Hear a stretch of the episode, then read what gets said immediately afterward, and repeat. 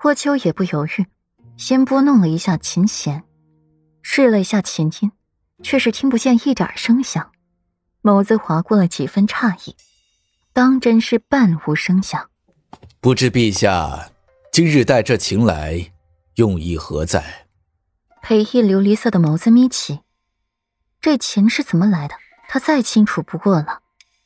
无声琴，琴气无声，无声琴响，血染河山。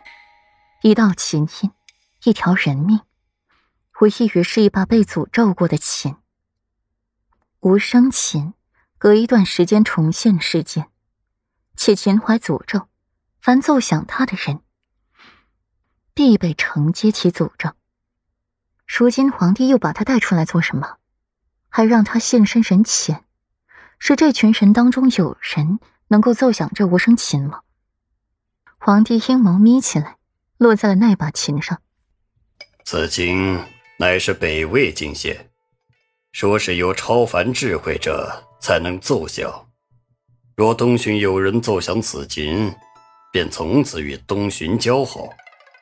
北魏帝在位期间，永不发动战争。朕自然是要为边疆大军着想，连年战事，劳民伤财，朕于心不忍呐。哼，也不晓得那北魏帝还能够活得几年。北魏帝荒淫无度，早被女神掏空了身子了，只怕没多久。便要死在这女人的肚皮上了。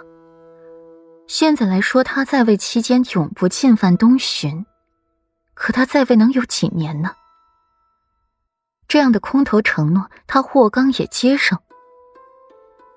裴义的眸子一眯，现在皇帝的一言一行，分明就是冲着他裴家来的。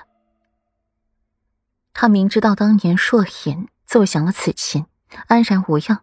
算是有史以来唯一的幸存之神了。他如今又带来此琴，分明心思不轨。裴玉将目光投向了裴玉，只见裴玉朝自己轻轻摇头：“是福不是祸，是祸躲不过。”果然，如霍安影那般，无人可奏响此琴。听闻世子妃琴艺惊人。一曲十面埋伏更是惊艳全场，不如世子妃也来奏上一曲。霍安影目光淡淡的落在了顾阮身上，瞧着他和裴玉的十指交缠，目光突然变得讳莫如深。瞧瞧，这就是自己曾经痴迷过、爱过的男人。明明裴玉曾经也很喜欢自己的，现在却是一心想着顾阮，这样大的落差。真是让人不好受的紧了。顾软的凤眸从容抬起，落在了那琴上，薄唇轻轻抿成了一条直线。公主相邀，皇帝在一边瞧着，不愿意也得愿意了。公主相邀，本妃自是只有恭敬不如从命了。想听何曲？顾软坐在了琴前，望着眼前之琴。